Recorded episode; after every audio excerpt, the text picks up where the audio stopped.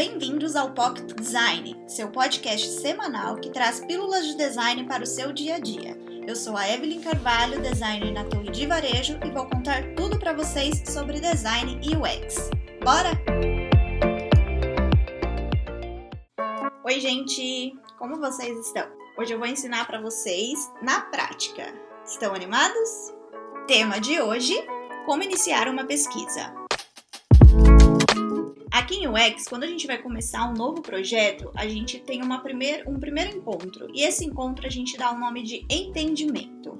Essa agenda ela serve para colocar todo mundo que estiver envolvido nesse projeto, nessa jornada, colocar todo mundo no mesmo patamar. Então, todo mundo vai ficar com os, é, com os pensamentos alinhados. E aí a gente não corre o risco de ter nenhuma informação perdida, alguém achar que o projeto é sobre uma coisa e na verdade é sobre outro assunto. Então esse dia é o dia, o ponto X, é onde a gente vai começar tudo. Nesse encontro é importante que tenham várias pessoas é, de diversas áreas, né? No caso, quando o projeto envolve outras áreas. Por quê? Porque cada um vai trazer a sua visão daquele assunto, no caso.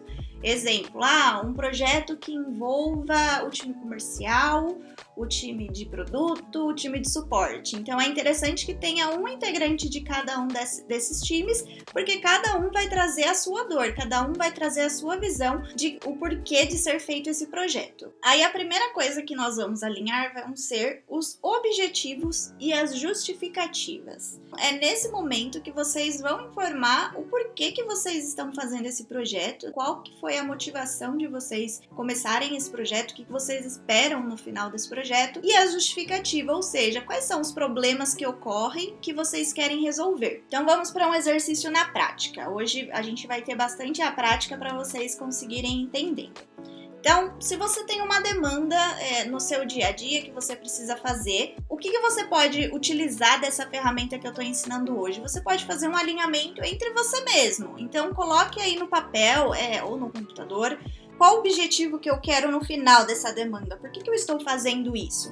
Talvez seja uma funcionalidade nova, ou melhorar um processo, ou descobrir como conduzir um assunto. O objetivo pode ser diversos e você pode usar isso até para o seu dia a dia, no, no seu cotidiano. O segundo pensamento que você tem que ter é quais são as justificativas que você tem para levar esse assunto adiante. Ou seja, o que, que você quer resolver? Então, será que é melhorar uma experiência ou consertar um erro, aumentar uma, um faturamento? Não sei. Bom, enfim, as justificativas também podem ser várias, então não, não vai se limitar a apenas uma. Então, você pode pensar em várias justificativas. Então, com esses pontos alinhados, a gente vai partir para uma segunda etapa, que é fazer uma matriz CSD. O que, que seria CSD? É certezas, suposições e dúvidas. É nesse momento que você vai gerar o maior número de informações sobre o assunto que você está abordando. Então é bem interessante essa matriz e vocês vão ver que ela é fundamental para o decorrer desse processo, desse projeto. Então vamos para um exercício prático. Faça três colunas com os títulos certezas, suposições e dúvidas. Agora, como que você vai popular essas colunas? Na coluna certezas, você vai colocar as certezas que você tem sobre aquele assunto. Vamos para um exemplo. Se o objetivo que eu tenho é fazer uma nova funcionalidade para o produto X, então eu posso colocar como certeza que não podemos mexer na rotina Y. Ou para um exemplo cotidiano, vamos para um, um, exemplo bem simples, tá? O objetivo é gastar menos nas compras do mês, porque sua justificativa é que você está estourando seu orçamento para esse fim. Como certeza, você pode colocar que você tem X para gastar no seu vale alimentação. Outra é, certeza, você pode colocar aí que o supermercado Y ele é o mais caro da cidade. Ou seja, nessa coluna você vai colocar tudo que você tem certeza, realmente, tá? Então, eu tenho certeza disso, eu vou colocar nessa coluna, tá certo? Agora, na coluna suposições, você vai colocar aquelas, aquelas coisas que você não tem certeza. Então você acha. Então, ah, eu acho que tal coisa. São coisas que você acredita que possa acontecer, mas você não tem certeza. Então vamos para um exemplo, que a funcionalidade nova vai ser mais usada que a rotina Y.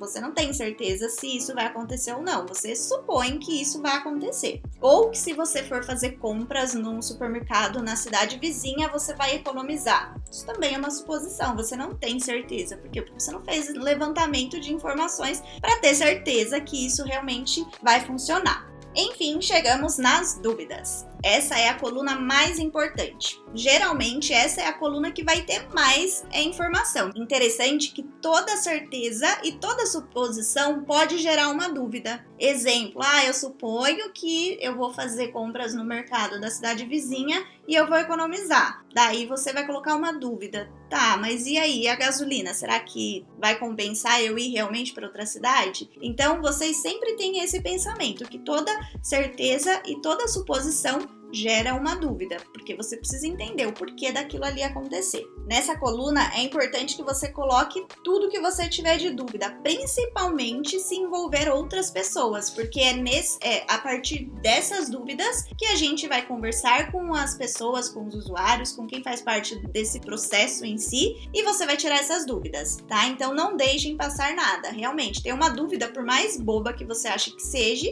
coloque ela nessa coluna aí de dúvidas. Então vamos para os nossos exemplos práticos.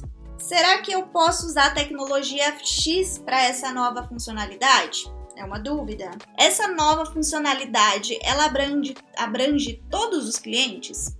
Não sei. Todos os clientes usam a rotina da mesma maneira? Não sei, talvez tenha divergência aí, então é uma coisa que você precisa aprender a entender. Vamos para os exemplos do cotidiano. Será que o valor da gasolina vai compensar ir para outra cidade? Qual que é o supermercado mais barato da região? Será que eu preciso fazer compra em mais de um supermercado para aproveitar ofertas?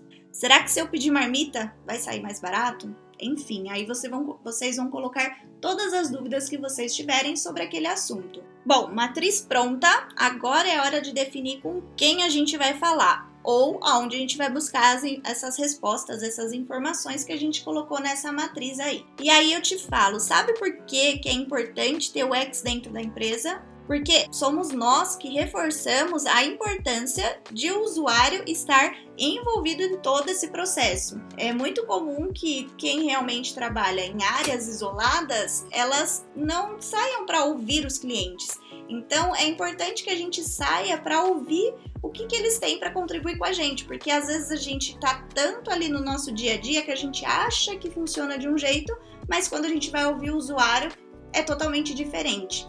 Tá? Então a gente precisa abrir nossa mente para o que eles trazem para a gente de insight. Agora então a gente entra na nossa terceira parte, que é como nós podemos atender todo mundo. Então a gente sabe que é humanamente impossível falar com todo mundo para ter certeza realmente que aquilo ali está 100% de acordo com o pensamento de todos. É, exemplo, ah, eu vou fazer uma funcionalidade nova no meu produto, você não vai conversar com todos os clientes que usam aquele produto. E aí, o que, que então garante que realmente você vai estar tá atendendo todo mundo, mesmo que você não falou com todas as pessoas envolvidas? A gente chama aqui no X de usuários extremos. Então, o que, que seriam esses usuários extremos? São as diferenças que tem entre um ponto e outro. Ou seja, ah, o meu cliente ele é muito grande e o meu outro cliente é muito pequeno. Ou seja, com certeza tem alguma diferença no processo do muito grande com o processo do muito pequeno. Então é importante você falar com esses dois extremos, entenderam? E aí você me pergunta como que eu vou mapear quem são os meus usuários extremos. Isso aí vai variar muito de projeto para projeto. Então, vamos para um exemplo prático. No projeto lá da nova funcionalidade, quais são os segmentos que usam? Será que a loja de perfumes vai usar da mesma maneira que, sei lá, um posto de gasolina? Ou será que uma loja com grande fluxo, que elas trabalham assim, ó, no corre o dia inteiro, elas atendem, elas usam o sistema da mesma maneira que aquela lojinha de bairro que não entra quase ninguém na loja? Então é importante ver sempre esses extremos. Será que um vendedor ele tem a mesma visão do gerente? Ou mais, será que o vendedor que é bem antigo da loja, ele tem a mesma visão que um vendedor novo que acabou de entrar? Então é importante sempre mapear isso daí. E agora eu vou deixar então uma lição para vocês.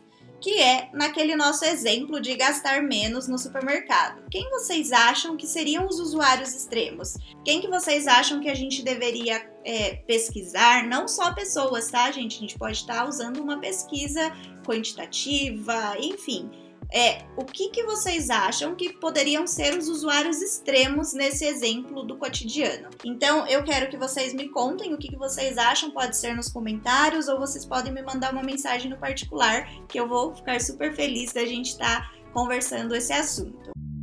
Hora da pergunta! Gostaria de saber quais são as ferramentas mais utilizadas para o UX. Bom, gente, no episódio passado eu falei quais são as etapas do espiral design. E agora eu comecei a falar para vocês, a abordar um pouco mais sobre as ferramentas que a gente utiliza em cada uma dessas etapas. Hoje eu mostrei para vocês como que a gente inicia a etapa de pesquisa. E não percam os próximos episódios porque eu vou continuar com essas ferramentas. Então, depois que você já sabe com quem que você vai falar e você sabe quais são as suas dúvidas, eu vou explicar para vocês então como que a gente vai levar isso adiante gente, como que a gente vai conversar com as pessoas e entender um pouco mais o que tá na cabeça delas. Bom, o episódio de hoje ficou um pouquinho mais longo, mas eu espero que vocês tenham gostado. Na próxima semana eu vou ensinar para vocês como fazer as perguntas de maneira certa, porque isso daí é super importante. Espero vocês no nosso próximo encontro. Tchau!